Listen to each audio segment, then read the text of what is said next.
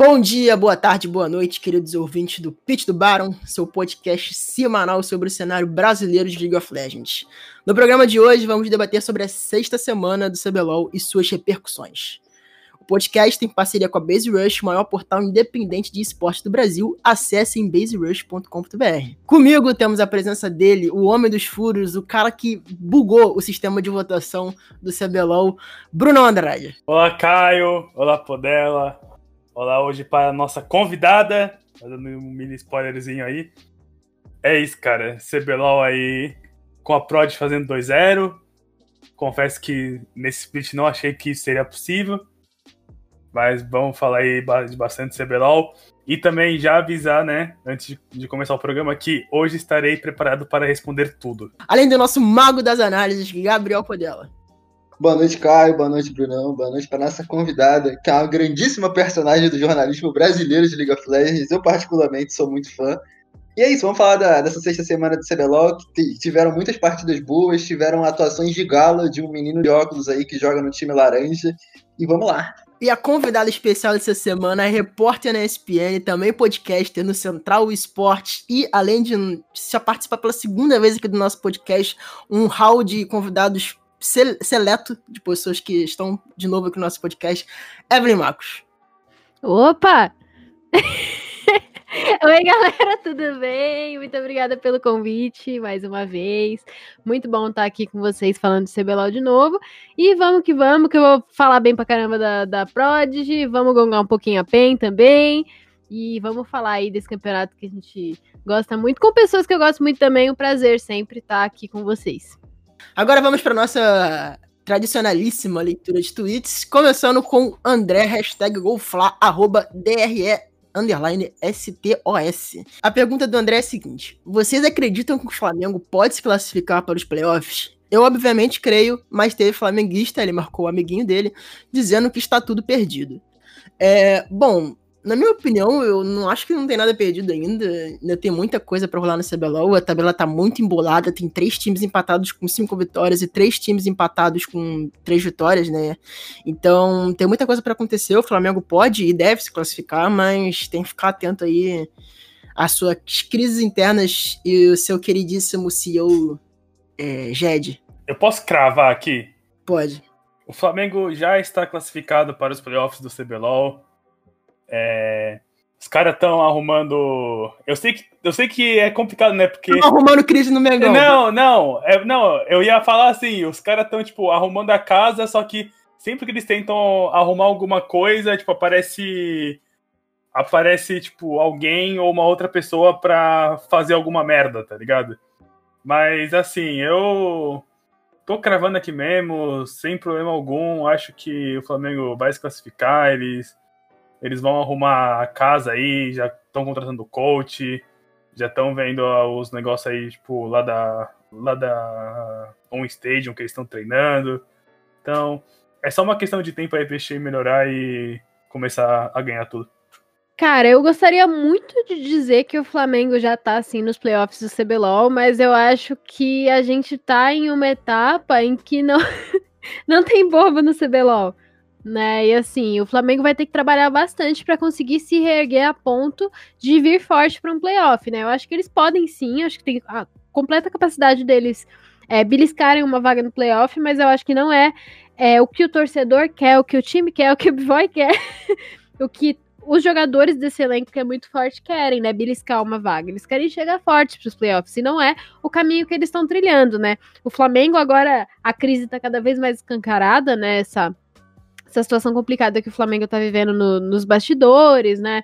Essas cobranças esquisitas que o CEO do, da Simplicity tá fazendo. Então, eu acho que uma coisa que eu tenho dito bastante é que esse, nesse momento do campeonato, é, os times que vão sobressair são os times que conseguem se adaptar melhor às questões que estão acontecendo, né? Aos jogos que estão acontecendo agora e entrar em uma crescente melhor né? E existem times que estão em uma crescente muito melhor do que eles. A PRG é um time que eu vejo muito mais nos playoffs agora do que é, o próprio Flamengo. O Santos começou muito melhor do que o Flamengo, né? Então eu acho que dá sim para a gente pensar em um Flamengo no playoff, mas não da maneira como tá. Então vai ser assim, uma corrida não apenas rumo ao playoff, mas rumo a se destacar desses outros times que estão na mesma, na mesma situação que eles. Se o amigo que fez a pergunta quiser a resposta óbvia, é matematicamente falando, o Flamengo tem chance. Agora, em relação ao nível apresentado até então, principalmente em comparação com seus adversários, é complicado, né? Porque a PRG vem numa constante evolução ao decorrer do campeonato. É, ao decorrer do campeonato não, mas principalmente nessas duas semanas. A Kabum fez uma semana passada muito boa. A NTZ também está evoluindo, apesar de, algum, de alguns errinhos pequenos. Então, assim, e o Santos, que estava muito, muito bem, começou a cair por problemas internos e tudo mais. Então, assim, é, em comparação com seus adversários hoje, eu não vejo o Flamengo nos playoffs mas o nível individual envolvido ali é muito alto, né? A gente tem, tipo, campeões de CBLOL, é, gente com experiência lá fora, final de LPL, playoff de LSC. Então, é nível individual tem, mas em relação ao nível apresentado até agora, eles estão devendo bastante. E eu acho que hoje eu não cravaria, como o Brunão cravou, é a Flamengo nos playoffs. A próxima pergunta é do nosso querido amigo Isaac, arroba o Enjoadinho. Ele pergunta o seguinte: a estratégia que a Kabum trouxe contra a PEN, vocês acham que os outros times deverão fazer, irão fazer o mesmo? A PEN tem que melhorar o late game? Sobre essa parte que ele falou da PEN jogar late game, eu acho que a gente tem que é, levar em consideração que eu não lembro, tipo, de algum jogo da PEN que eles levaram é, pro late game, sabe? Então, falar que a PEN precisa jogar o late game, eu. Eu não sei, tipo, te responder porque a PEN tipo, nunca jogou, pelo menos que eu me lembro, eles nunca jogaram. E sobre a estratégia tipo, que a Kabum fez, tipo, pra mim eu acho que eles tentaram anular o Carioca, que é grande parte tipo, do. É grande parte tipo, do early game que a, que a PEN tem, e eles conseguiram. Então eles têm que arrumar tipo, algum, alguma maneira de é, fazer o, deixar o Carioca livre de novo para ver se eles conseguem ganhar o jogo ou achar alguma outra maneira de ganhar o jogo sem ser com o Carioca é, acelerando. Mas para mim acho que é isso, tipo a, so, a sua pergunta tipo sobre o late game acho que a gente tem que ver a PEN jogando ainda, porque eles não jogaram, então não sei se dá para falar, tipo, da maneira deles dele jogarem tipo, para 40, 50 minutos de jogo. É, sobre o pique de Thalia, que o Caio me perguntou, é, piques de. Piques no mid que tem poder global são, estão sendo muito populares no momento. Na Coreia, por exemplo, estão sendo muito galho. O BDD usou Thalia. É, na China também. Então, acho que a ideia da Thalia é muito mais emular o que o TF fazia, porque o TF foi banido, se eu não me engano, nesse jogo. Então a ideia da Thalia era emular o que o TF fazia para executar o jogo que a PEN gosta de fazer, que é tentar criar bot no nível 6, ou até antes, eles criam antes com o TF, mas criar bot com o potencial global da Thalia. Agora, sobre a pergunta do amigo em relação à estratégia e, e a PEN jogar melhor late game, depende. O que, que você acha que foi a estratégia da Kabum contra a PEN? Porque o meu conceito de estratégia provavelmente é diferente do seu, porque eu acho que o, o que, que você considera? Por exemplo, pode ser o draft. Eu não acho que os outros times, alguns, é, por exemplo, outros times vão arriscar o draft que acabou arriscou de deixar Varus aberto e estruturar a composição em cima disso. Eu não acho que os outros times vão fazer o mesmo pathing que o Revolta fez. Então é muito específico. É, e eu também não acho que eles vão, que os outros times devam repetir isso. Agora, se você estiver falando sobre neutralizar o early game da PEN, a Cade também fez. Só que a Cade não conseguiu snowballar em cima disso e eles demoraram para vencer. Então, há diferenças aí. E sobre a PEN jogar mal late game, eu também não acho que foi o caso no jogo contra a Cade, porque a composição dele simplesmente tomava outscale em teamfight. E eu acho que eles poderiam ter jogado melhor um pouco as side lanes e explorado mais com o split push, mas no geral não acho que a PEN tenha jogado mal o late games, não. Acho que a PEN tem que melhorar mesmo é como jogar atrás, mas isso aí a gente fala no decorrer do podcast.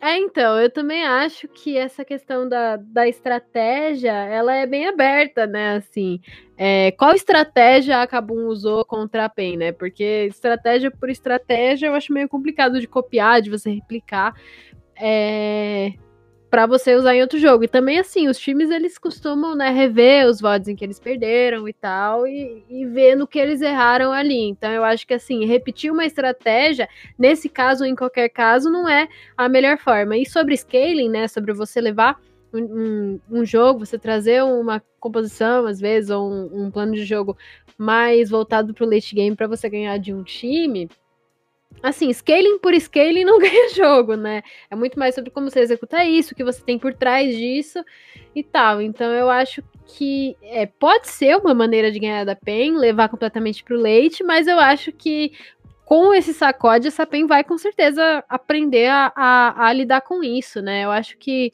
que isso não vai ser assim, receita de bolo para ganhar da PEN, não. A próxima pergunta é do K, arroba KMSC, K. Eles perguntam o seguinte: ele pergunta o seguinte, né? O que vocês acham do Santos? Desde o começo era só um cavalo paraguaio, ou seja, ganhou, mas não convenceu, ou eles realmente decaíram bastante? Essa pergunta eu vou deixar pro nosso querido amigo Brunão, que é um especialista em Santos. Vai lá, Brunão. Os times durante o CBLOL estão sabendo jogar contra o Santos. É, eu lembro que no começo do, do CBLOL, acho que eles ficaram. Eles ficaram 6-0, foi isso, Podela? 6-0, 5-0, né? Então, então é, nesse tempo, é, eles tinham um, uma maneira de jogar o World Game onde eles basicamente davam todo o track do jungler inimigo pro Ryoga, e o Ryoga, a partir disso, com o pick dele, ele acelerava o jogo. Ou dando recurso pro Rainbow, ou dando recurso pro, Jack, pro Jackpot. Então, assim, não acho que é cavalo paraguaio. Acho que o Santos ele ainda pode voltar a ser esse time que ficou 5-0. Inclusive, é o time que ganhou da PEN foi um dos times, né, que ganhou, tipo, da PEN. Então, eu só acho que eles precisam arrumar alguma outra maneira de dividir recurso e ver se o jackpot para de morrer, sei lá, tipo, 15 vezes no top e perder o jogo solo. Não que perder o jogo solo, não que você perde o jogo solo em 2020, mas é, se você morrer uma grande quantidade e, tipo, em uma sequência você prejudica o, o seu time todo. Cara, eu tenho para mim, né, vendo o que o Santos tem mostrado e vendo as coisas que tem acontecido com o Santos, de que não é necessariamente o que acontece dentro de jogo que tá prejudicando o Santos, né? Eles estão com aquela confusão na bot lane, né, de que o Hulk não apareceu nessa última semana. É o Hulk teve aquela lesão também. Aí o Ryoga não apareceu no sábado, né? E aparentemente tem alguma coisa rolando nos bastidores. E eu sonho com um CBLOL em que é, essas questões de bastidores não influenciem no, no game, né? De que tudo seja resolvido para no dia do jogo os jogadores só darem o melhor de si, os melhores jogadores estarem ali. E não ter uma questão de, de bastidores por trás, né? Você fazer um improviso ali, colocar é, top no mid, mid na jungle, não é uma coisa que, em tese, você deve fazer em um campeonato profissional, né? Então, assim, eu não sei se eles eram cavalo paraguaio, pode ser também, né? Pode ser que seja isso, aquela PRG que, que ganhou da Cade em 2018 e depois foi pra série de promoção, tipo, pode ser isso também. Não acredito que seja, mas a gente está vendo que problemas nos bastidores estão influenci influenciando bastante é, nos jogos, né? Quando a gente para para olhar. É, não vou falar de bastidor porque não é minha área, não entendo tanto, vou deixar para quem sabe mais. Eu vou falar do jogo especificamente, do contexto. Acho que grande parte do, do, da, do sucesso do Santos no início do campeonato está muito relacionado à curva de evolução deles porque eles são um time que estão bastante tempo juntos, eles foram campeões do circuitão, então eles entraram no CBLOL com a curva de evolução muito alta, enquanto outros times que realizaram muito trocas entraram com a curva de evolução no zero, né? Porque você remonta um time, você monta um time, muda a meta, então você entra com a curva de evolução no zero, enquanto eles estão com a curva de evolução deles no 70. Então eles acabam sendo superiores aos outros times muito por conta disso. E é muito que o Bruno falou, os times começaram a aprender a, a, lidar com o Santos, a lidar com o playstyle e melhorar também o seu próprio jogo. E isso fez com que o Santos começasse a decair ao decorrer do campeonato e as derrotas aparecessem. E também tem toda a questão interna, né? Eu não sei o que aconteceu, não, não, não tenho propriedade para falar sobre, mas é o que a Evelyn falou também. Você não, não, não, é inadmissível a nível profissional você colocar o teu jungle, o teu mid laner, que provavelmente é o melhor jogador do seu time, para jogar na jungle. E ele foi o principal é, fator condicionante da derrota. Porque não, querendo, não querendo colocar a culpa nele, na, no Rainbow, nada disso, mas assim, se você pegar e ver o que o Rainbow tava fazendo, você tem noção de que é um cara que não sabe jogar jungle porque não é a função dele. Então é muito também disso, é a curva de evolução da equipe, as equipes aprendendo a jogar contra e questões internas que fizeram o Santos é começar a cair ao decorrer do campeonato. Agora vamos para análise dos times e vamos começar com a Prod, que essa semana eu nunca imaginei que ia trazer a Prod aqui 2-0 como primeiro time do, do podcast, porque apesar de confiar sempre do potencial na lineup, eles viam com atuações bem ruins, mas desde a semana passada eles conseguiram arrumar a casinha e venceram o Fla no, no sábado e, venceu, e venceram a NTZ nesse domingo. É, só para falar um pouco mais da, da, da Prod, o FNB vem muito bem junto com o resto do time. Eu acho que o time se encontrou, de fato. E é um bom. É um time que tem um potencial bem grande para se classificar aos playoffs. Que alegria é ver a dupla FNB de Kedo jogando, né? Acho que todo mundo tava querendo ver esses dois jogando junto aí desde o começo do, do, do split. É... PRG, um outro time, acho que eles eles estão melhorando é, individualmente. Acho que o individual deles é, não para de evoluir, com isso o, o jogo em time também é, anda é, evoluindo. Então, só queria de, é, destacar aí que estou muito feliz de ver essa dupla de Inquedo e FNB. E também falar que, que a moda agora não é Gabivoy, é Gabigaro. Gabigaro tá. Gabigaro aí tá vindo com tudo aí pro resto do speed realmente, né, é, é, muito bom ver essa dupla do FNB e do Dinquedo jogando e jogando bem, né, nesse momento, mas eu acho que, assim, apesar deles terem realmente brilhado nessa última semana, quando a gente pensa é, em, em nomes que decidiram, né, o jogo, em comparação com as últimas semanas, eu queria dar um crédito, assim, pra, pra Botlane, né? O Ozzy e o Garo, eles jogaram de jeito muito legal nessa última semana. É, o Garo teve uma participação bem interessante de Ash ali contra o Flamengo, né? Isso foi no sábado, acho que foi isso, não me lembro exatamente, mas, mas acredito que sim. É, ele soube, assim, os problemas de posicionamento que ele estava tendo, esses tipos de problema, é, ele conseguiu consertar muito bem para essa semana, né? Conseguiu é, realmente desempenhar da maneira como a gente sabe que ele, que ele desempenha quando ele é, tá no máximo dele, né? Eu acho que quando é, essa botlane consegue encaixar bem a ponto de absorver pressão, de jogar direitinho nesse sentido, eles conseguem mandar muito bem. E eles nem precisaram disso, né? Nesse, nesses jogos. Eles, assim, eu não me lembro do jogo contra o NTZ direito, mas, assim, contra o Flamengo, eles conseguiram ganhar o bote ali. É, conseguiram impor a pressão que eles queriam e Amp ficou soltinho no jogo e eu tô gostando da, do que essa PRG tá mostrando nesse, nessa parte do campeonato, né? Parece que eles se, se ajeitaram realmente e estão entendendo é, qual é o, a maneira com a qual eles querem jogar. Tá, a forma na qual a Prod se propõe a jogar depende muito da parte mecânica, principalmente dos dois solo lanes, dos dois solo laners, e acho que grande parte da evolução deles no campeonato vem, dessa, vem da melhora muito grande mecânica do FNB, do Dinquedo, principalmente do Dinquedo, o FNB já estava muito bem no início do campeonato, mas o Dinquedo, o Dinquedo evoluiu muito do início do Sput até aqui, eu acho que eles, é, como eu disse no podcast passado, ele está se readaptando à questão da competição mais alta, que é no CBLOL, definitivamente, o Yamp também fez uma grandíssima semana, melhorando muito mecanicamente a cada semana que passa. Mas acho que o grande destaque, apesar da, da, da não, não, estado na, não ter estado na seleção da semana, acho que o grande destaque vem deles, porque eu sinto que o Garo e o Oz estão evoluindo a cada. É, evolu de, desde aquelas críticas que fizeram ao Garo, é, o Garo está evolu evoluindo bastante. E ele foi muito. Ele foi um fator condicional na vitória da Prodigy, porque grande parte dos engages da equipe vieram da mão dele. Na real, vieram do Dinquedo, depois sincronizavam com ele. Mas a ideia era a ideia foi muito boa e ele foi muito útil na partida. Então, essa evolução mecânica da Prodigy veio no momento certo, no momento onde eles têm só a crescer no campeonato. E também, eu eh, no, no episódio pré, a pré primeira semana 2-0 da PRG, eu e Kion falamos muito sobre é, como eles tomavam decisões ruins em relação ao mapa.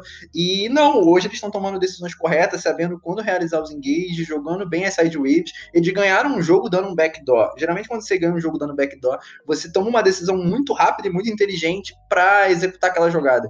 Então, em relação ao mapa, em relação ao estado do mapa no momento, você não vai dar um backdoor stall wave, tá, stall wave de uma da side tá simplesmente na tua própria base. Então, eles estão tomando melhores decisões, estão sendo mais inteligentes em relação ao mapa, e a evolução mecânica do time a cada semana que passa é muito, é muito notável. Então, acho que agora eles são um dos melhores times do CBLOL ali, top 3, top 2, e é isso. E agora o time que Pô, ela tanto pediu que queria analisar para ele o melhor time da semana, Cabum, que também ficou 2-0, venceu a Fúria no sábado, venceu a Pena no domingo, mostrou um League of Legends bem jogado, que tava faltando na Cabum já há bastante tempo, aquele League of Legends que a gente viu nas primeiras semanas, que fez eles serem campeões também, apesar das mudanças, é, o, tem uma mão do Abaxio muito forte nesse, em como essa Cabum joga, e gosto sempre de a, falar do trabalho do Abaxio, que eu acho um dos melhores treinadores do Brasil. Olha, eu já falei semana passada. É, foi algo que a PEN fez, mas aí acho que quando a gente for falar da PEN, acho que vai poder falar um pouquinho melhor sobre esse jogo. Podela vai falar bastante sobre a Kabum já. Mas é assim, cara, você não me deixa mais cena aberta contra a Kabum. Kabum tá jogando aí vários jogos de cena em Maokai, é zona, é zona de conforto. Dudão tá lá, tipo, aplicando de cena. Celso tá lá farmando lá com, com, o Maokai dele. Então, assim, eu acho só pra, tipo, pra mim o negócio do, do jogo contra a Fúria, eu acho que deixar a cena aberta contra contra Kabum, eu acho que é tipo assim, é um sonho, porque é uma bot lane onde você não precisa prestar atenção, você não precisa gankar, e o. De, e, tipo assim, você obriga o Revolta a gankar o Yang. todo mundo sabe que o Revolta odeia gankar o Yang, né? Desde 2016. Ele odeia gankar o Yang. nunca vi um cara que não. Tipo assim, que não aparece na lane dele. Então, assim, é. Tô achando acabou muito forte. Acho que esse 2-0 aí dessa semana mostrou que eles estão vindo para tipo, bater de frente, sim, com os principais times, tanto PEN, tanto NTZ, tanto Santos. E mostra que para mim, que era uma coisa que eu já tinha falado faz tempo, que para mim esse time da Cabum é um time, tipo, sim, de playoffs, e é um time que pode é, surpreender mais ainda do que surpreendeu na primeira etapa, porque na primeira etapa eles estavam muito mal, só que aí o, o, o Parang pegou, jogou e destruiu lá, mas eu acho que esse time pode tipo, é, dar uma surpresa ainda mais por causa dos jogadores que tem e o tão é, desacreditado que eles já foram. Sim, é, eu acho que nesse split a Kabum tá botando por terra toda, todas aquelas falas de que eles estavam sendo carregados pelo Parang e pelo Is no último split, né? Principalmente pelo Parang, que o pessoal falou bastante no final do split e é, no título deles, né? De que o Paranga era o único que jogava direito e tal, e agora a gente tá vendo que não é nada disso, né? O Dudes e o Céu, os Céus, eles estão finalmente trazendo a atenção do pessoal para ver que eles são uma das melhores botlanes do Brasil, se não a melhor, nesse momento, né? O Bruno já falou bastante do Sunny Maokai deles, o, o Dudão é talvez o melhor jogador de cena que a gente tem atualmente, né? Essa botlane tá jogando demais, os Céus continua consagrando essa boa fase dele, continua cada vez melhor, né? E eu tô gostando bastante do que, essa, do que esse time tá mostrando agora, que eles parecem estar tá encaixados realmente com o Revolta e o Yang, né? No começo do split a gente viu que eles estavam um pouquinho perdidos, né? Estavam ainda sem saber direito o que, o que fazer, mas agora que eles estão se encaixando, eu tô gostando bastante do que esse time tá trazendo. É, antes de fazer análise, qualquer coisa, quero deixar aqui minha indignação, porque eu acho que roubaram o Revolta na seleção da semana. Revolta jogou muita bola, Revolta jogou demais. O Leon Gallagher brasileiro jogou muita bola, cara. Todo respeito, jogou muito. Mas enfim, brincadeiras à parte. É, acho que a Kabum foi perfeita essa semana. Antes de também entrar em, outro, em outros pontos, a Kabum só morreu. o time da Kabum inteiro só morreu duas vezes e matou, e matou, se eu não me engano, 37 players. No, não, 37 não, 27 players. 28, na real. Então, assim, você fazer 28 barra 2 contra o, o, o, primeiro time do campeonato e um time que é bom, é, medianamente bom, tipo, prova que é um time que sabe jogar o que tá fazendo. E eu acho que eles foram perfeitos em todos os aspectos essa semana, desde preparação para adversário, desde draft, desde é, como construir a vantagem e até como finalizar o jogo com essa vantagem.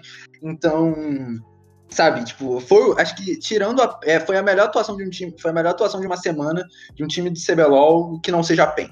É, acho que o jogo contra a Fúria também foi muito condicionado pelo draft, você deixar Senna e Maokai Acho que a Fúria deixou toda a zona de conforto para Kabum. É, Senna Maokai, Nidali do Revolta, o Tutsi Azi, o, o, o, abrindo espaço para o Revolta gankar o top, como o Bruno falou, né? O Revolta já não gosta.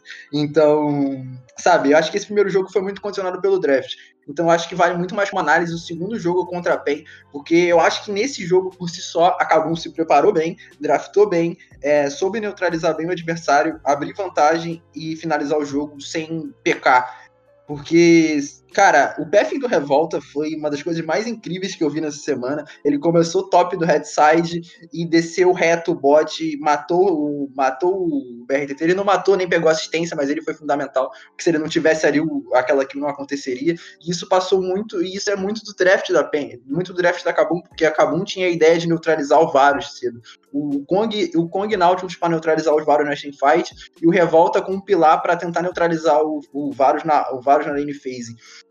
Então, a ideia foi muito boa e muito bem executada, e também mostrou como a Kabum soube lidar com o padrão da PEN que é sempre, sempre no, nos momentos de contestação de arauto ou nos momentos de realização do arauto por parte do time, o BRTT geralmente não participa, o BRTT geralmente fica sozinho no bot, é, farmando, pegando XP sozinho e levando barricada. E acabou soube lidar muito bem com isso, soube colocar o BRTT numa situação ruim no jogo e, e lutou muito bem, snowballou a vantagem de forma correta. Então, assim, essa semana da Kabum, se eles repetirem essa semana ao decorrer do, ao decorrer do campeonato, eles são sérios favoritos ao título. Claro que é muito cedo ainda para falar qualquer coisa, mas a semana que eu vi deles foi a melhor semana sem parangue e foi a melhor semana deles, sabe? Eu tô, tô animado, fiquei animado. Meu menino revolta acabou com o jogo, cara. E a melhor semana e talvez a melhor atuação de um time de esporte na história do LoL Mundial, porque segundo o Dudão, eles fizeram 7 a 1 ao cubo contra a Game, resultando em mais 300 kills aí, então foi um jogo realmente e, não, e não só isso, só pra terminar de falar aí que o, o, esse nerdismo que o Revolta praticou aí de sair do Red pro bot eu acho que eu nunca vi na minha vida e se eu ver de novo, acho que eu vou, tipo, lá na game house do time que fizer isso pra bater no cara. Eu vi, só, só que o cara que fez, ele ficou cinco níveis atrás do cara que. do adversário. Então a revolta fez direito, sabe? O próximo time que a gente vai falar é a INTZ. Venceu o Santos no sábado e perdeu pra Prod no domingo. E tá ali, né, no segundo lugar de novo, se manteve na, no topo da tabela apesar da derrota e consegue administrar um, uma boa tabela aí no, no CBLOL. A NTZ para mim, eu acho que eu já comentei, acho que isso nos dois, nos, tipo, nos dois podcasts passados seguidos, mas para mim eu acho que essa NTZ tá fazendo algo que eu não considerava nem um pouco, tipo, possível. Eles estarem é, na situação que eles estão hoje, é, disputando a, a vice-liderança, tanto com o Santos quanto com a Cabum, eu acho, pô, acho que o trabalho deles como time está sendo muito, muito bom, mas eu ainda ainda tenho minhas dúvidas por jogos como a aconteceu com a Prod, sabe? Eu acho que eu acho que acabou tipo eu acho que acabou não, acho que a NTZ é, tá apresentando bons níveis em alguns jogos, só que nos outros eles voltam a ser aquela NTZ que começou 0-2 e do nada eles do nada eles mostram um tipo de jogo que é o time que é para ser campeão. Então a inconstância da NTZ é algo que me, me preocupa bastante. Mas eu espero que eles resolvam isso e que eles mostrem e que eles mostrem ser aquele time forte de playoffs como eles sempre mostraram. Então, para mim, a gente precisa arrumar essa é, inconsistência deles que eles conseguem tipo, bons frutos bem rápido. Ah, e destacar também que eu tô achando incrível o quão o Shine voltou a jogar bem nesse CBLOL e principalmente jogar, tipo, é, do mid jungle com o Envy. Acho que essa dupla aí é uma dupla que já tá bastante tempo jogando junto, eles já se entendem. E no momento que eles é, conseguem se encaixar, os, acho que o jogo gira em torno muito deles e a NTZ consegue aproveitar bastante disso. É, eu acho que a NTZ tá vivendo um momento muito bom no campeonato, né? Um momento muito interessante. É, a NTZ, ao longo da história deles no CBLOL, é, a maioria das etapas depois da época do Exódia, eles começaram meio mal e acabaram só beliscando uma vaga no playoff, né? Assim, se recuperaram é, do meio para o final do campeonato e acabaram beliscando aquela vaguinha. Às vezes conseguiram título, às vezes conseguiram vice, né? Às vezes é, chegaram ali no playoff, caíram e tal. Mas geralmente foi essa trajetória que eles é, conseguiram no CBLOL. E dessa vez eles conseguiram se acertar bem rápido, né? Talvez por conta do susto que eles tomaram no último split, que eles acabaram jogando aquela relegation e tal. Eles tenham se acertado bem rápido nesse split. É, tô gostando de ver o Envy de volta. Tô gostando bastante de ver o Envy jogando de novo também. Assim como o Brunão falou, também é bom ver o Chine voltando a jogar direitinho, né? Acredito que nesse time o Tai voltou a ser a referência, né? Voltou a ser o, um dos jogadores mais importantes aí. Eu tô curtindo bastante ver o que esse time tá mostrando para agora. É, assim como a gente ainda não falou de PEN, né? Mas a gente vai falar de PEN daqui a pouco, assim como eu acredito que as derrotas da PEN nessa, nessa semana foram muito importantes para que eles entendessem é, no que eles erraram e o que eles podem consertar aí para as próximas semanas. Eu acho que essa derrota para a PRG é muito interessante para a NTZ, porque a PRG é, é, um time que está passando por uma trajetória muito parecida no campeonato, né? Eles, assim, começaram meio ali, se acertaram e estão deslanchando, né? E a NTZ tá ali, é, se acertou um pouquinho antes, né? E eles estão numa posição muito parecida ali na tabela. A PRG tá um pouquinho atrás, mas logo é, alcança. Então eu acho que foi bem interessante esse jogo de, de PRG e NTZ. E vamos ver o que esse time vai mostrar aí nas próximas semanas.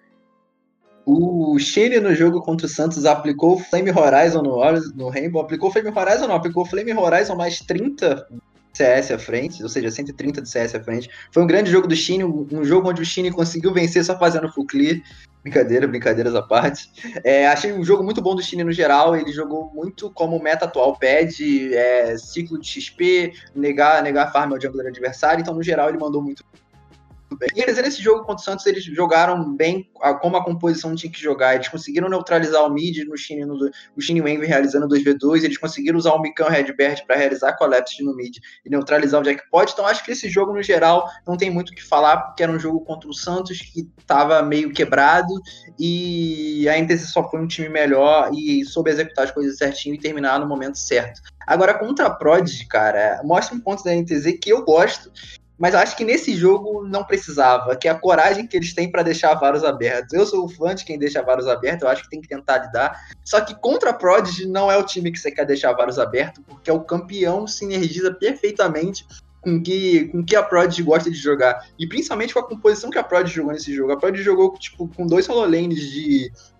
de, de, impacto muito grande na side lane. Tudo bem que o Jace não foi pro, a, a PRG não foi para um 3-1 no final de tudo, mas a composição era estruturada para jogar nessa forma. E se tem um campeão bom para jogar no 3 é o Varus de letalidade, porque o Varus de letalidade consegue limpar o wave fora da tela. E isso é muito roubado com, com a partir do momento que você está à frente em tempo. Então, e a prod e para como a prod joga é mais roubado ainda você deixar aberto. Então acho que a ideia de deixar vários abertos nesse jogo não foi funcional. Então, mas eu gosto, eu gosto do conceito. Acho que eles têm que deixar até conseguir achar um método para conseguir punir o campeão. Eu quero ver o Redbert jogar de novo de Pantheon, porque eu acho que Pantheon é muito bom contra Varus. É, e principalmente com a Kalista, Kalista e Pantheon é uma dupla muito forte, porque o Pantheon pode entrar e sair, tem recurso para entrar e sair, gerar engage e, e, depois resetar a luta. Então acho que a NTZ deve deveria tentar jogar de Kalista Pantheon para neutralizar o Varus. E, Mas é o que a Evelyn falou, essa derrota contra a Prod é meio que meio que vai servir para a NTZ conseguir evoluir e, e se moldar para conseguir executar essa composição, essa ideia de deixar o Varus aberto da melhor forma possível. Eles tentaram contra a PEN, foi contra a PEN, se não me engano, foi, né, na semana passada, e não na semana retrasada. E não deu certo. E eles tentaram contra a Prodigy de novo, não deu certo. Acho que serve, a derrota serve para eles aprenderem, então acho que não é de tudo, a derrota não é de toda ruim, sabe? O próximo time é o time que parece que tá naquela naquela ambição da PEN do split passado, que vence uma partida e perde a, a outra, perde no sábado, vence no domingo, perde no domingo, vence no sábado. É a Fúria que mais uma vez ficou com uma vitória e uma derrota nessa semana, perdeu para Cabum que foi excelente, praticamente uma semana perfeita no, no CBLOL, e venceu o Santos no domingo. Então, fez o dever de casa, é, perdeu para Cabum, que estava muito bem, mas conseguiu vencer o Santos, que apesar da crise, ainda é um dos melhores times do topo de tabela do CBLOL. Para mim, a Fúria tem um problema muito grande nesse CBLOL de ser 880. Eu acho incrível como a Fúria tem capacidade de em um jogo onde eles começam perdendo, eles tomam um stomp e eles tipo, simplesmente esquecem que estão jogando LoL. E eu também achei incrível como a Fúria, quando eles pegam vantagem e saem na frente, eles conseguem aplicar, tipo, Stomp, acho que, sei lá, em qualquer time. Então, para mim, a grande, a grande questão é essa, sabe? É por que que... Por que que a Fúria é, toma grandes stomps é, só que, tipo assim, é de uma maneira eu acho muito bizarra, porque contra a PEN, vocês lembram, acho que todo mundo lembra do jogo contra a PEN, que eles nem clicaram. É, no jogo contra a Cabum, esse é, final de semana, por mais que o placar tenha, é, tenha ficado em, em 7x1, se eu não me engano, o jogo que a Cabum fez em mapa foi, tipo assim, excelente. Foi um jogo onde foi um jogo onde a Fúria simplesmente é, assistiu. Então, é, não ser motivo, acho que eles precisam é, ver bastante isso, porque ser esse time 880 é muito ruim, porque você nunca sabe o que esperar deles. Então, às vezes pode vir a fúria que, que eu comentei agora que vai ganhar e estompar todo mundo, ou do nada pode aparecer a fúria que, sei lá, vai perder. Vai perder, sei lá, tipo, dois drag, vai perder duas torres e os caras vão simplesmente parar de jogar LOL. Então esse 880 deles é algo que eu tô prestando muita atenção e que me, preocupa porque numa hora é, decisiva isso pode pesar e pesou, como a gente sabe, para algumas equipes, como você falou, até a PEN, né? A PEN ficou nessa de empatar e ganhar, empatar e ganhar, e chegou uma hora que eles não nem se classificaram para os playoffs. É, eu acho que a Fúria, eles têm um jogador que sempre foi a referência do time, né? Desde a época lá de, de IDM, que é o N. Né? O N, é, inclusive a gente estava até vendo umas estatísticas hoje na SPN, e o N ele é o segundo melhor mid laner encadeado do Brasil atualmente, né? Apenas KDA. Tá atrás apenas do Team nessa estatística, né? Em outras, o, o N também tá mandando muito bem.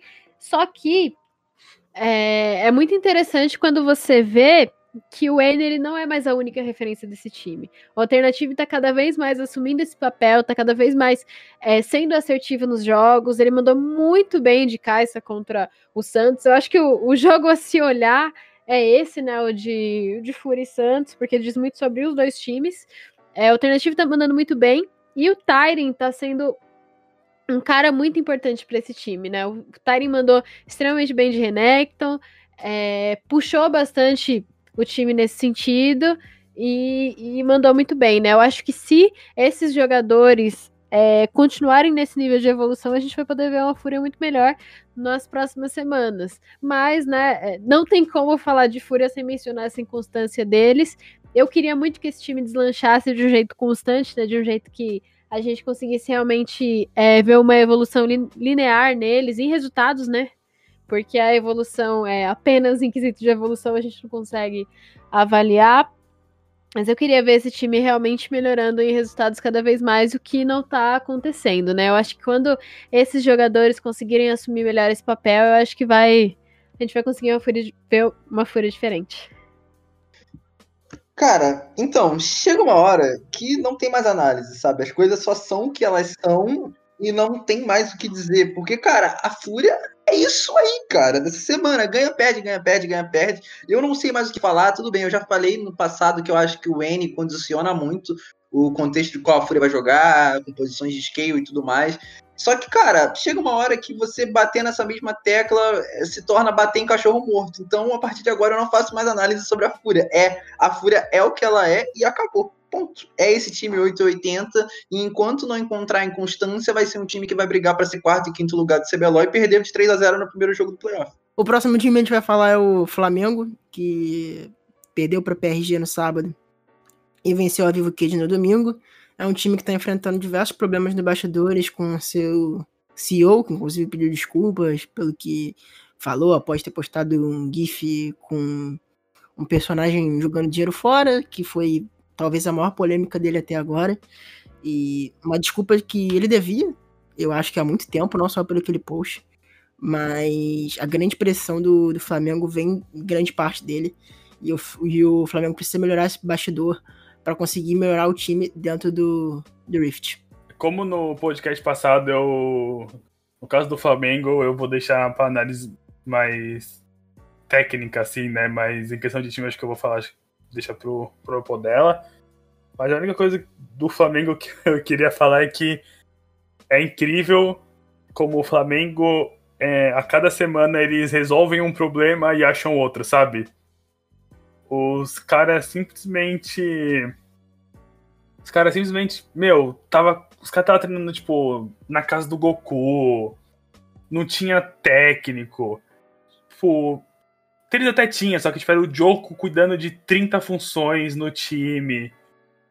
Aí tava tudo uma zona, aí os caras, tipo, mesmo assim, aí, por exemplo, aí, aí, lá no primeiro speech perderam os coreanos, os caras foram pra final, mesmo assim.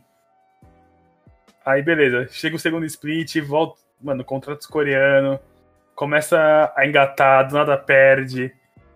Aí agora, é, sem ser essa, né, a outra que semana retrasada, anunciaram que estão treinando em um lugar novo, anunciaram comissão técnica. Aí o CEO do time vai lá e fala que tá jogando dinheiro no lixo. Então, assim, cara, pra mim o. Eu acho incrível como o Flamengo já pegou o espírito do time de futebol, de futebol, sabe? Que é o time se matando de jogar, é o time querendo sair no soco e ou, ou, ou na verdade é um time muito unido, só que os problemas por trás são muito maiores, sabe? Então, só isso que eu queria falar que eu acho que para mim o problema do Flamengo tá hoje, tipo, é lógico que isso resulta em, em em campo, né? Em, em, em Summoner Swift. Só que para mim o problema hoje do Flamengo é muito mais. É uma questão muito mais administrativa de coisas por trás do que. que acaba causando. acaba fazendo eles jogarem mal.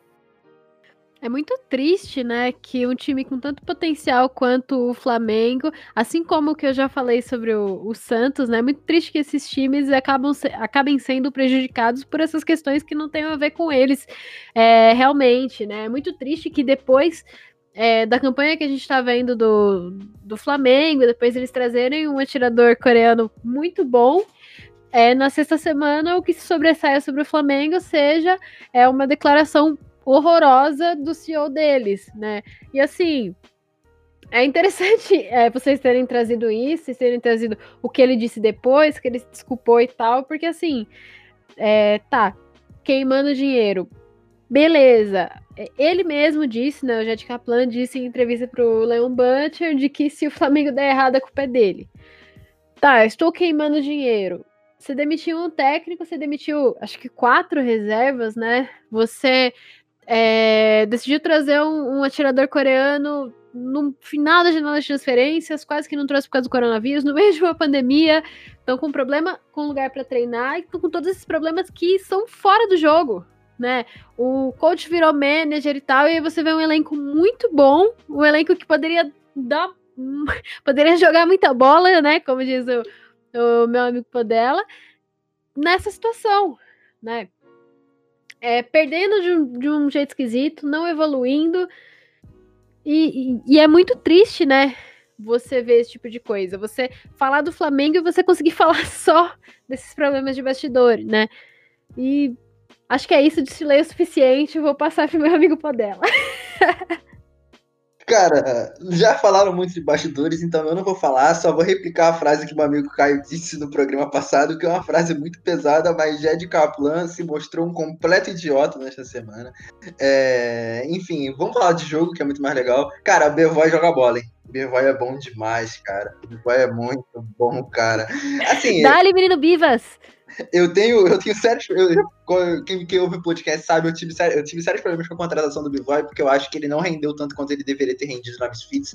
É, mas no Brasil ele tá jogando muito bem, cara. Ele tem as melhores stats em relação a todos os outros ADs do campeonato. Ele, ele é mecanicamente diferente, sabe? Tu vê que ele sabe como se posicionar, ele sabe como pular na backline. Tipo, o jogo, eu acho que. E o maior exemplo disso, acho que o maior contraste disso é o jogo contra a Cade.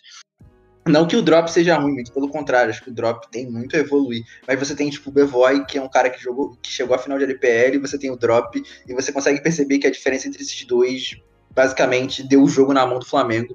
Porque, sabe, o Bevoy jogou muito, muito bem, fez tudo certo, buildou certo, soube como pular na backline, soube como lutar front to back. Então, cara, se tem uma coisa boa para falar do Flamengo essa semana, é o Bevoy e o Goku, Goku, surpreendentemente, no segundo jogo, se eu não me engano, foi o segundo jogo contra o Vivo Cage, foi que ele jogou de Syndra, ele jogou muito bem, apesar de alguns momentos ele dar uma trolladinha de. Deu uma trolladinha de, trollar, de o tal professor, mas nada demais. É, jogou muito bem, soube como fazer os stuns, virou algumas fights, ele virou algumas lutas com o stun dele. Então acho que é o que sem falar do Flamengo hoje é a evolução mecânica, principalmente do Goku, e como e ressaltar como o Bivoy é bom jogador. Porque acho que de resto o Flamengo mostra os mesmos problemas de macro, de não corrigir a segment e essas coisas assim. Mas mecanicamente é muito bom ver a evolução do Goku e espero que essa evolução é, atinja o Ranger também, porque o Ranger a gente sabe como ele é bom, ele foi considerado por o melhor jungler do Brasil depois do Shrimp, e quando o Shrimp saiu, ele se tornou, ele ganhou esse título de vez. Então, sabe, acho que precisa alcançar o range e se essa evolução do Goku é, impactar o range positivamente, o Flamengo vai ganhar muito.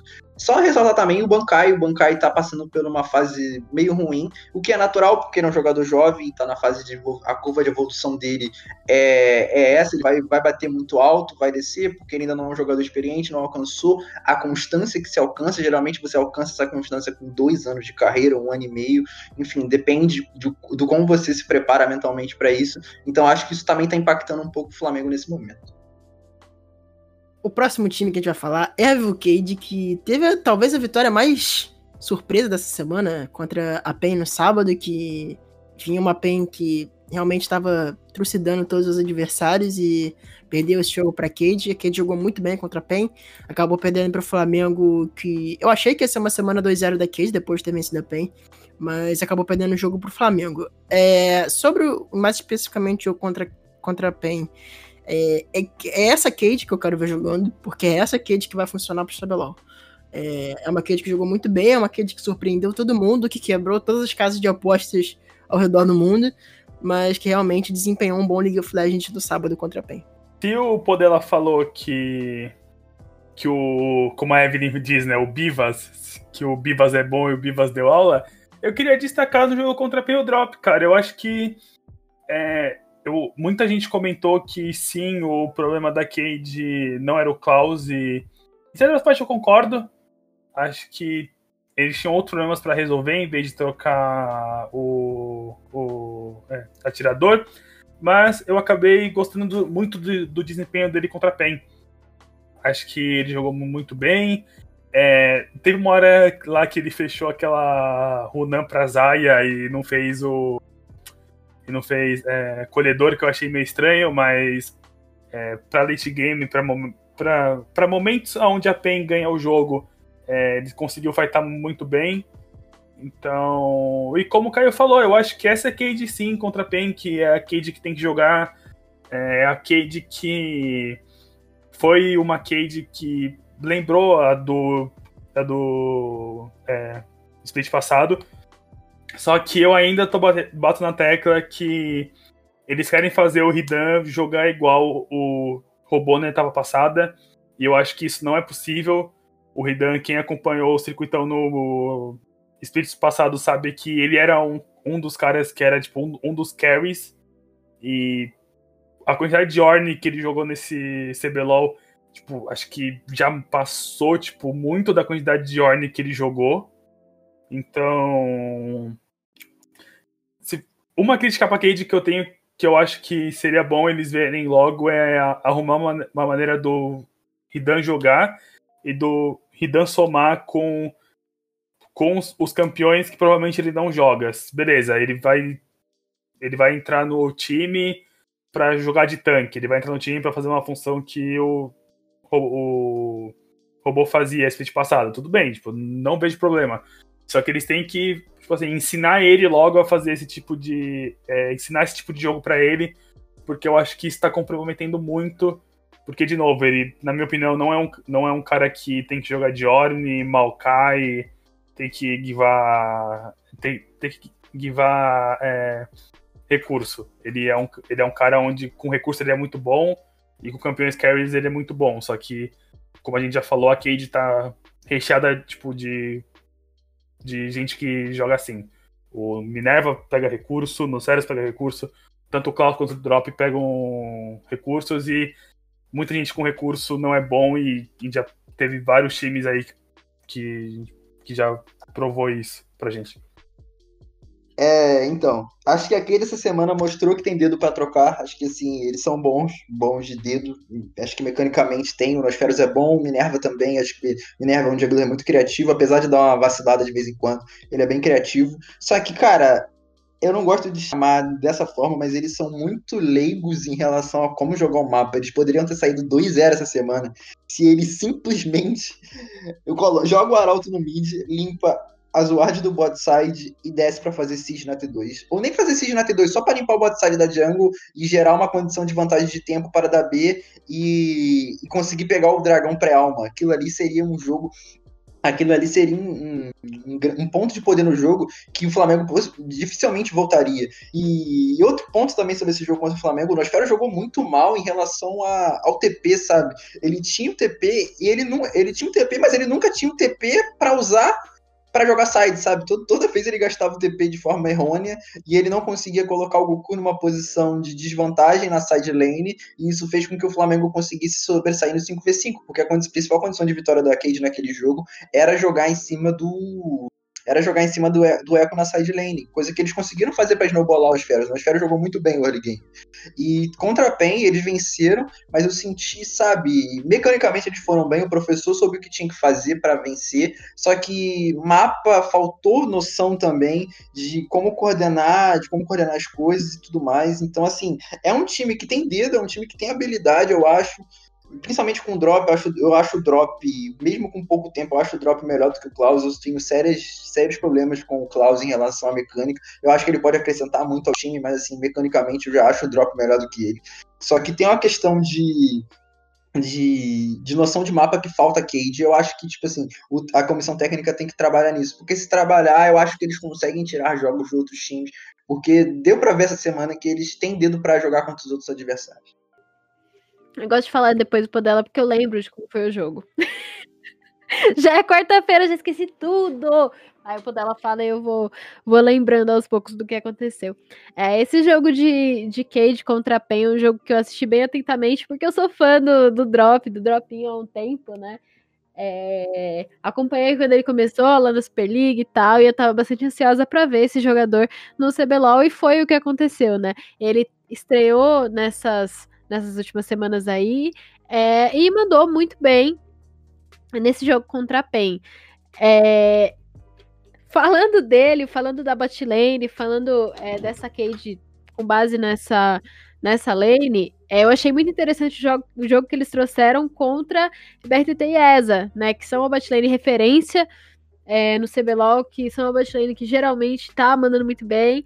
É, o, o, Minerva conseguiu emplacar muito bem o jogo contra o Carioca.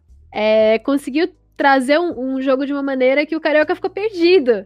Né? O Carioca estava tão acostumado antes disso a jogar com uma vantagem estrondosa é, em cima do, dos outros adversários que ele ficou meio perdido ali com o que aconteceu nesse jogo.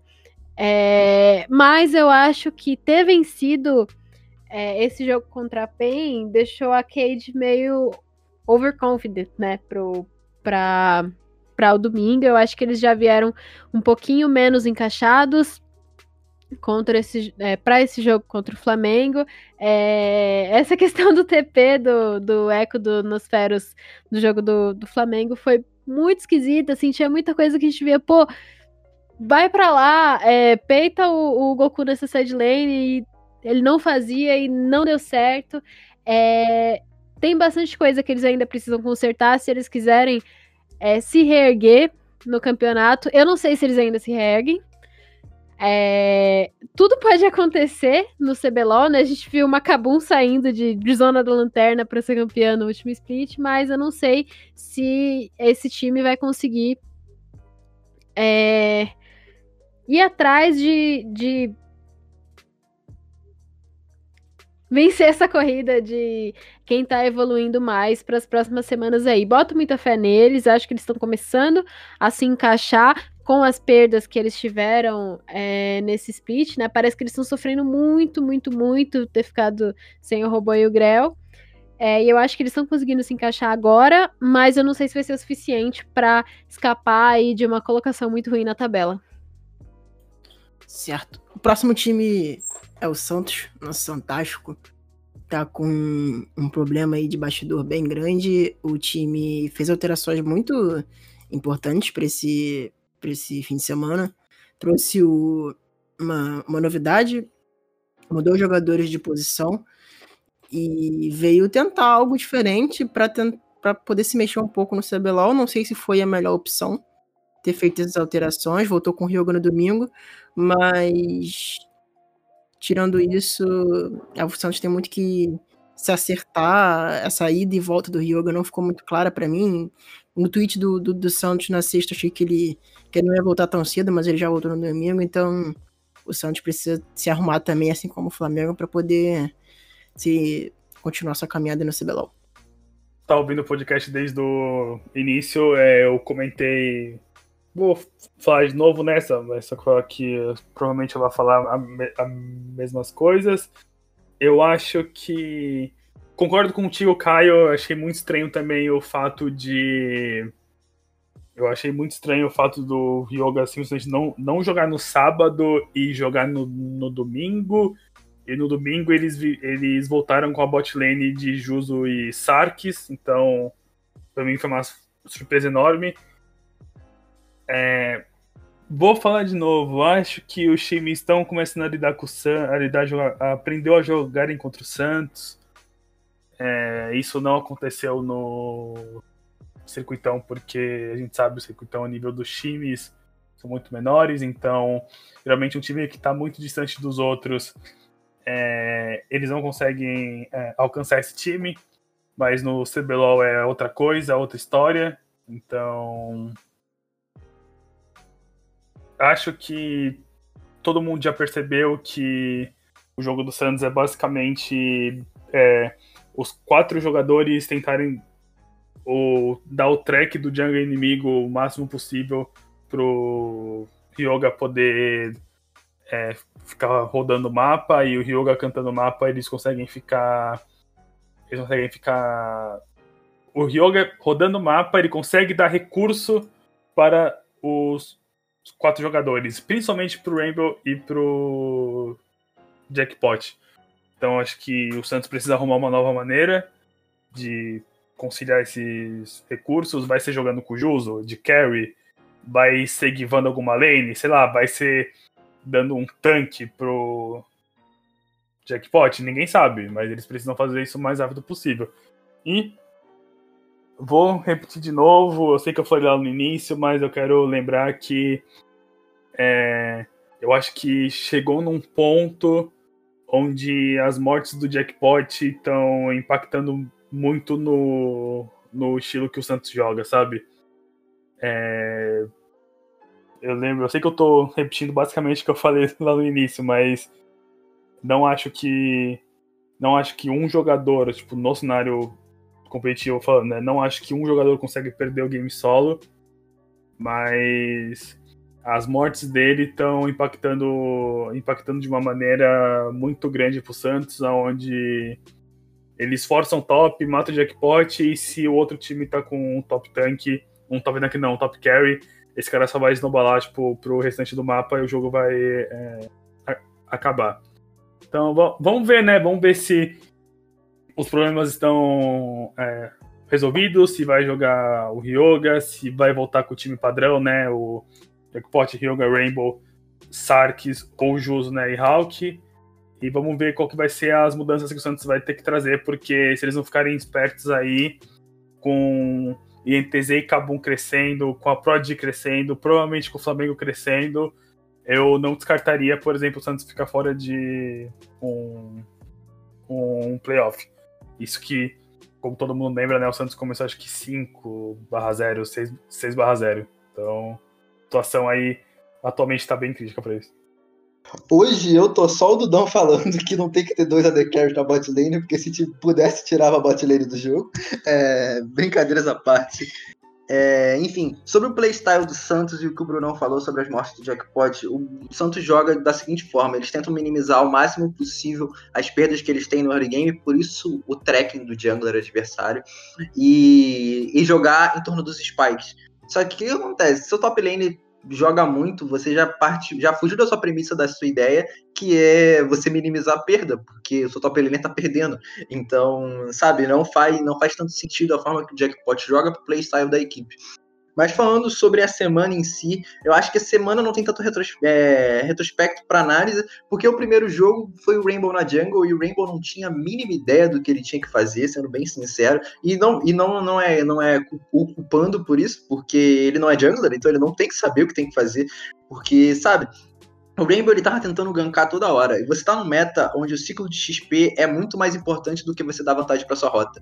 Então, chegou um momento que o Rainbow gankou a Ryze três vezes seguidas, não importou, não importava se ele matasse o Tai, porque o Shin matasse o Tai ou ganhasse ou, ou a Ryze conseguisse vantagem, porque o Shin já tava enorme, tipo, tinha dois níveis na frente dele, tinha cinco, tinha, sei lá, 40 campos à frente, e a importância do jungler hoje é muito alta. Então, assim, ele jogou mal, o Rainbow jogou mal, mas não é culpa dele. E o segundo jogo contra a Fúria também, assim, tipo, é, me pareceu um time muito, sei lá, desmotivado, um time sem, sem tesão de jogar o jogo. Eu não sei se isso é legal de falar, porque um time sempre tem que ter vontade de ganhar, vontade de ganhar mas esse jogo foi claramente uma equipe sem tesão nenhuma pelo jogo, jogando simplesmente para cumprir tabela, sabe? Então é uma semana que o Santos tem que pegar é, e, e, e, meio que arrumar a parte, não, não em jogo, mas a parte mental dos jogadores, porque eu acho que é muito mais importante para eles estarem com o mental em dia, para conseguir é, extrair essa vontade de ganhar de novo e, e assim conseguir chegar aos playoffs.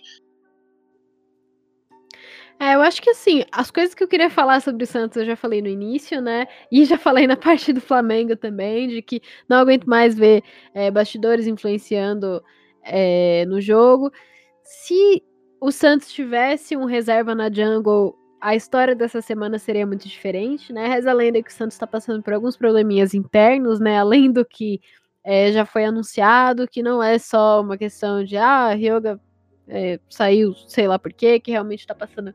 Tá acontecendo alguma coisa aí nos bastidores do Santos e eu queria que esse time tivesse a condição de estar encaixadinho o suficiente para que isso não aconteça nesse momento do campeonato, né? Assim, não é justificável você jogar com dois atiradores na botlane porque você não tem um suporte reserva. Não é justificável você mudar é, a role de um top lane e botar ele na jungle sem saber o que ele tá fazendo porque você não tem um reserva na jungle, sabe? Sabendo que você pode é, não ter esses jogadores em algum momento do campeonato, né? Esse Santos, muita gente esqueceu, né? Mas esses Santos, eles montaram a lineup deles meio que de última hora no split passado, né? Pra, depois que eles compraram a vaga, meio que foi assim, quem sobrou no mercado, né? Depois que, quando a janela de transferência estava quase acabando. E, assim, eles poderiam ter se planejado melhor nesse split. Eles poderiam ter feito coisas para que esses imprevistos não é, tivessem tanta influência nesse momento do campeonato. E agora eles não se preveniram, né? Eles poderiam, claro, passar as 10 semanas do campeonato sem sofrer com isso, mas é muito difícil fazer isso, né? Você tem que ser muito sortudo para você conseguir é, passar por tudo sem ter nenhum imprevisto. E agora eles estão sofrendo por isso e é culpa deles, é culpa da administração. Né? A partir do momento em que o top laner tem que ser tirado da, da role dele, tem que aprender de última hora uma outra role para conseguir jogar o campeonato, ele não tá fazendo o que ele foi contratado para fazer. Né? E aí você não consegue tirar o melhor do jogador, você não consegue tirar o melhor do campeonato e todo mundo perde. Né? A culpa é dos bastidores, a culpa é do time. Espero que isso não aconteça mais, acho que vai acontecer. Como eu falei que não jamais esperava ter a PRG como primeiro time, eu também não imaginava esse split ver a PEN por último com 0-2. Para mim, só tem uma palavra que explica essa PEN, é apagão total, porque para mim é outro time, essa PEN não é a PEN que então a gente tava vendo até agora, e me preocupa. É, essa PEN desse final de semana me preocupa.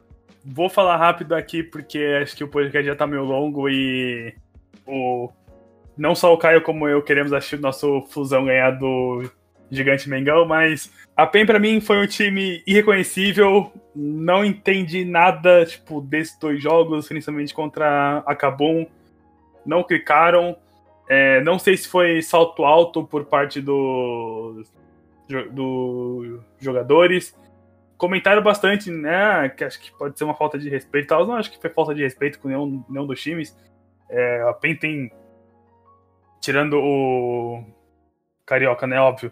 Eles têm quatro jogadores muito experientes para entrar nessa de é, é, desrespeitar. Mas. Mas eu achei bem, eu achei bem estranho, assim, o, o, jeito, o jeito que eles jogaram. Acho que conseguiram anular muito bem o early game deles. E tá desenhando um time onde provavelmente se você anular o Carioca, você vai ganhar o jogo que isso eu acho meio ruim porque isso numa MD5 pode prejudicar. Acho que em uma é, MD1 não, porque a PEN pode vir tipo, com um estilo de jogo em um jogo só onde eles vão conseguir ganhar. Mas numa MD5 acho que isso pode ser prejudicial. Deixa eu colocar o mindset aqui em dia. TR21, vamos lá. Então, cara, PEN, primeiro ponto. Por que o BRTT foi de ataque speed? É, acho que o primeiro ponto que tem que ser analisado é porque o BRTT foi de ataque speed. Porque, cara, não fazia sentido nenhum o BRTT jogar de ataque speed naquele jogo, porque o jogo era muito bom para usar letalidade. Você tinha um Aziz, você tinha um Israel, sabe? Não fazia sentido o DPS. Tudo bem, vocês vão argumentar que você precisa de DPS para fazer objetivo e, e, levar a torre, mas aí a PEN não tinha que jogar com essa composição se é pra jogar de vários. Porque. E ainda assim, eu acho que a Thalia, a Thalia com vários e conseguia gerar DPS suficiente para as fights ou para gerar gerar controle de terreno e tudo mais. Então, assim, não acho que faltaria dano para PEN a ponto do BRTT e de, de ritmo fatal. E o ritmo fatal habilitou ainda mais a composição da Kabum, porque a Kabum tinha basicamente quatro. É, tinha quatro, três opções para pular na backline do, do Varus, que era basicamente o Azi, o Azi e o Azi do Tuts, que é o Azi que mais gosta de pular na backline. Acho que a mentalidade do Tuts quando tá jogando é vou pular na backline, porque não é possível a quantidade de vezes que ele faz o Shurima Shuffle. E o Yang também é um Kong, o Kong contra vários é muito forte. Vou falar mais uma vez, a Bad Lions pega o Kong contra vários, porque gera uma condição de, de de engage, de, de ameaça ao Varus muito grande. E o Nautilus é um, é um counter clássico de rota do Varus, porque pune, o, o, Nautilus pune muito campeões imóveis. Então, o, o Varus de ataque speed habilita ainda mais essa composição, porque o Varus de ataque speed tem menos range do que o Varus de letalidade. Isso faz com que isso, isso fez com que toda hora o BRTT fosse para frente, desse, uh, desse um passo a mais para bater, e se ele não desse esse passo a mais, ele ficaria no range do ficaria no range da flecha. E já que é para ficar no range da flecha, por que você não vai pro Varus de letalidade, sabe? Enfim, acho que a escolha da, do, do BRTT de build foi errada. Assim como acho que ele repetiu a escolha do, do, do jogo que do jogo contra contra a NTZ, acho que naquele jogo era mais efetivo a escolha do vários attack speed, mas enfim. É... E sobre a PEN no geral, acho que eles precisam arrumar a mentalidade deles de como jogar atrás. Me pareceu, eles me pareceram muito perdidos sobre como jogar atrás no mapa. É... Tanto que teve um momento contra a Cade, onde o jogo estava basicamente empatado, onde eles deram três resets seguidos pro topside, sem controlar side wave, sem, sabe, fazer absolutamente nada, porque eles estavam muito pilhados na ideia de team fight, team fight, team fight. Então eu acho que o time tem que melhorar muito essa questão de jogar atrás, de saber o que fazer quando tá atrás, porque a PM pareceu muito perdida quando o Carioca está, quando o Carioca está anulado e quando o BRTT também é anulado em rota, principalmente naquele contexto que eu falei antes sobre é, não conseguir pegar recurso com, com o conteste do Arauto, do time e tudo mais. É, e também acho que o BRTT foi muito mal mecanicamente essa semana, o jogo dele de caixa foi horripilante. Então, a PEN dessa semana foi uma PEN ruim, mas acho que é melhor perder agora do que perder nos playoffs, principalmente para expor esses problemas da equipe jogando atrás o early game, não conseguindo saber o que fazer no jogo. Então, acho que as derrotas essa semana não são para ligar sinal de alerta, elas são muito mais para ver o que errar, ver o que errou e melhorar a partir disso.